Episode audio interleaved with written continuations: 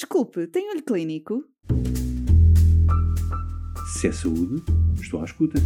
Atualidade científica para profissionais de saúde? Quero, Quero ouvir. ouvir. Olho Clínico, o seu podcast de discussão científica. Seja bem-vindo ao último episódio dedicado à diabetes, no qual vamos abordar o impacto da Covid-19 na gestão destes doentes e o papel da teleconsulta e do recurso às ferramentas digitais. Será a teleconsulta útil para todos os doentes e em todas as fases da doença? Ouça agora este episódio com a opinião da especialista em medicina interna na Associação Protetora dos Diabéticos Portugal, doutora Rita Nortadas. Um episódio imperdível. Fique por aí. A pandemia da Covid-19 veio pôr à prova os sistemas de saúde de todo o mundo e hoje vamos falar sobre como recuperar o doente com diabetes em teleconsulta. Olá, Rita, seja bem-vinda ao Olho Clínico. Dadas as circunstâncias desta pandemia, de que forma as pessoas com diabetes viram a prestação dos seus cuidados adiados ou alterados? Olá, Silvia. Pois a verdade é que estamos a viver um, um momento de, de, extrema exigência, quer para os profissionais de saúde, quer para os sistemas de saúde, uh, no sentido de esticar ao máximo a sua capacidade de resposta neste contexto de pandemia. A verdade é que a gestão de doentes Covid não foi e continua a não ser fácil, pela gravidade que estes doentes podem apresentar e pela velocidade com que esse agravamento muitas vezes se verifica.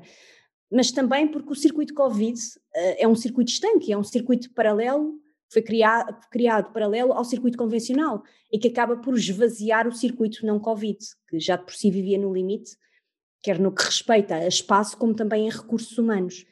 Uh, e o doente crónico, onde, onde se incluem, obviamente, as pessoas com diabetes, acabaram por ver inevitavelmente a prestação dos seus cuidados de saúde adiados porque não só as portas de entrada do sistema ficaram, em termos metafóricos, mais estreitas, como também as equipas que habitualmente estavam destinadas a trabalhar em diabetes estão agora distribuídas por, por áreas Covid. E em Portugal, Rita, como é que o sistema se reorganizou?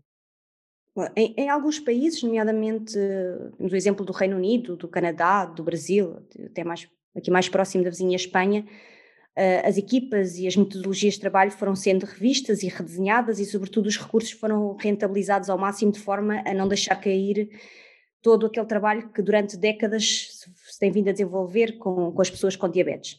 Ainda agora no ADA, recentemente, uh, por exemplo, foram apresentados alguns destes números e na maioria destes casos foi explorada a teleconsulta, uh, que cresceu exponencialmente. E, e, quando falo em teleconsulta, falo no sentido mais completo do termo, com, com, transmissão de imagem, com transmissão de som. Isso foi muito importante, por exemplo, eh, no seguimento dos doentes com pé diabético, eh, que são doentes, como bem sabemos, doentes de risco. Um, a verdade é que em Portugal não houve propriamente uma organização e uma estruturação homogénea, transversal a todo o país, para dar resposta às pessoas com diabetes. E, portanto, basicamente, cada centro tem tentado organizar-se dentro daquilo que são as suas possibilidades dentro das suas equipas, é? para dar resposta. E após um ano e meio de pandemia, eh, os números de doentes internados e de doentes críticos ainda é significativo e o trabalho de vacinação é, como sabemos, considerado uma prioridade. Como é que se recuperam os cuidados de saúde às pessoas com diabetes? De facto, continuamos a ver muitas equipas a serem desviadas e a acumularem funções no circuito Covid. Eh, e é inevitável que assim seja, e é um esforço primordial e absolutamente legítimo enquanto a pandemia que vivemos não estiver controlada. No entanto, é preciso estarmos muito atentos, muito atentos aos doentes crónicos, uh, sob a pena de virmos a pagar um preço muito alto no futuro, não é? Uh, por, por todas as medidas que acabam por ir sendo adiadas. E no que diz respeito à diabetes, aquilo que se aconselha é que sejam mantidos os cuidados básicos para todas as pessoas com diabetes, nomeadamente na renovação da prescrição terapêutica, na, na realização de exames de seguimento, como são as, as análises habituais de rotina e alguns rastreios, mas atualmente tem-se feito também uh, um grande pé no sentido da importância de não atrasar a intensificação terapêutica nas pessoas que, que apresentam resultados fora do alvo terapêutico.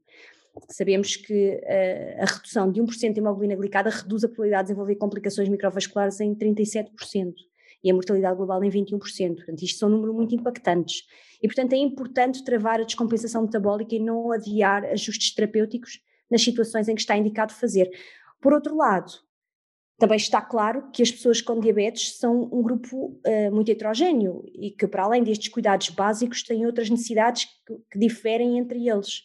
E por isso considera-se uh, importante que cada centro identifique os seus doentes mais críticos e que os caracterize de acordo com as necessidades de cada um, de forma a conseguir, de certa forma, agrupá-los de acordo com essas características uh, e de maneira a que possam ser criados protocolos de atuação e a adotar estratégias de resposta dirigidas a cada um destes grupos. Claro que temos noção de que isto pode requerer, numa primeira fase, algum tempo de reorganização, de organização. Mas efetivamente, a posteriori, tende a poupar muito tempo e a otimizar recursos uh, para dar uma melhor resposta. E Rita, a, a teleconsulta e os meios digitais podem ser ferramentas úteis nesta fase?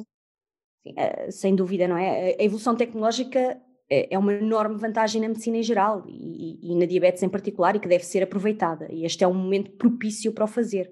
Isto já há muito tempo que a telemedicina se implementou no mundo e no nosso país. E, por exemplo, as consultas de dermatologia, dermatologia feitas à distância, com, com, envio de fotografias e de imagens, têm apresentado um, um resultado extraordinário. Uh, ou, por exemplo, a imagiologia, com os exames de imagem que são relatados à distância, que permite que um especialista consiga ter acesso a exames que estão a decorrer em vários centros, uh, permite que os consiga analisar sem necessidade de se deslocar e que possa emitir uma opinião e contribuir para a tomada de decisão das equipas que estão junto dos doentes. Portanto, isto são dois exemplos de sucesso e de, rentabilização de recursos de especialidades com pouco número de especialistas. E, portanto, neste contexto também na diabetes, a tecnologia tem que ser e deve ser aproveitada a tecnologia, a teleconsulta e o fornecimento de informação e de dados através das plataformas digitais tendem, de certa forma, a otimizar recursos e a encurtar as distâncias quando são bem utilizadas, não é? E permitem um, a fluidez de comunicação entre pessoas sem, sem a necessidade de as fazer deslocar aos centros de saúde e aos hospitais, uh, com o que de bom isso acarreta para a própria sociedade em si, com redução do absentismo laboral, economizando tempo em deslocações uh, e reduzindo custos. E isto permite também, de certa forma, que se façam os tais ajustes terapêuticos com segurança nas situações em que isso está indicado uh, e que, que, se evite o protelamento na tomada de decisões, como pode ser o início de uma medicação nova ou a intensificação de uma pessoa que, que, que já fazia determinada terapêutica, com o devido impacto que isto tem na progressão da doença e no aparecimento de complicações. Uh, e à semelhança do que acontece noutros serviços, permite também a manutenção de cuidados, evitando tempos de espera, uh, evitando aglomeração de pessoas e ajudando, de certa forma, a cumprir o distanciamento social que está recomendado nesta fase. Agora, se me perguntarem se esta modalidade é útil para todas as pessoas e em todas as fases da doença, uh, respondo que não, não é? Existem pessoas, nomeadamente as pessoas provavelmente mais idosas ou em contextos sociais desfavorecidos, uh, podem não ser os candidatos ideais para consultas à distância. E depois há os rastreios, há ensinos que devem, têm de ser feitos presencialmente, uh, como por exemplo o ensino da terapêutica injetável ou a colocação no sistema de monitorização contínua. E depois há também momentos no curso da doença em que as consultas presenciais são, são imprescindíveis, são consideradas imprescindíveis. Um, portanto, o que deve ser criado, na minha opinião, é um, é um modelo misto, onde os diferentes tipos de consulta se complementem de, de forma harmoniosa e se articulem entre si, uh, de modo a proporcionar os melhores cuidados de saúde às pessoas que vivem com diabetes e a dar resposta aos vários tipos de, de necessidades. E o que é necessário para incrementar esta modalidade de consulta em todo o território? Por um lado, parece, parece-me importante que fosse criado um modelo orientador ou uma norma que regulamentasse esta atividade na diabetes. Eh, de maneira, sobretudo, a garantir a qualidade de trabalho multidisciplinar dentro das equipas. Um, e, de certa forma, que igualasse também, uh, de forma geográfica, a forma de trabalhar em diabetes, uh, porque isto levaria a uma equidade de cuidados em todo o país. Um, e a Sociedade Portuguesa de Diabetologia tem estado envolvida neste processo, em conjunto com o Programa Nacional para a Diabetes, e tem tentado trabalhar neste sentido, no sentido de homogeneizar a, a metodologia de trabalho. Agora, já sabemos que existem uma série de limitações e, as limitações que existem do ponto de vista tecnológico e informático a nível do Serviço Nacional de Saúde são uh, frequentemente apontadas. Uh, agora, claro que a intenção de quem está no terreno é de encontrar soluções e trabalhar para manter um nível de cuidados, mas é necessário que existam condições mínimas para o fazer. Sem dúvida que para que a teleconsulta possa crescer no território nacional, é primordial que exista vontade política uh, e que esta seja considerada uma prioridade e que haja investimento público neste sentido. De qualquer forma, também existem muitos exemplos na saúde de projetos que nascem de baixo para cima, portanto, a, motivação de quem está no terreno também é importante e deve lá estar, porque muitas vezes serve de alavanca uh, para fazer os processos mexer e, e, e melhorar e serem melhorados.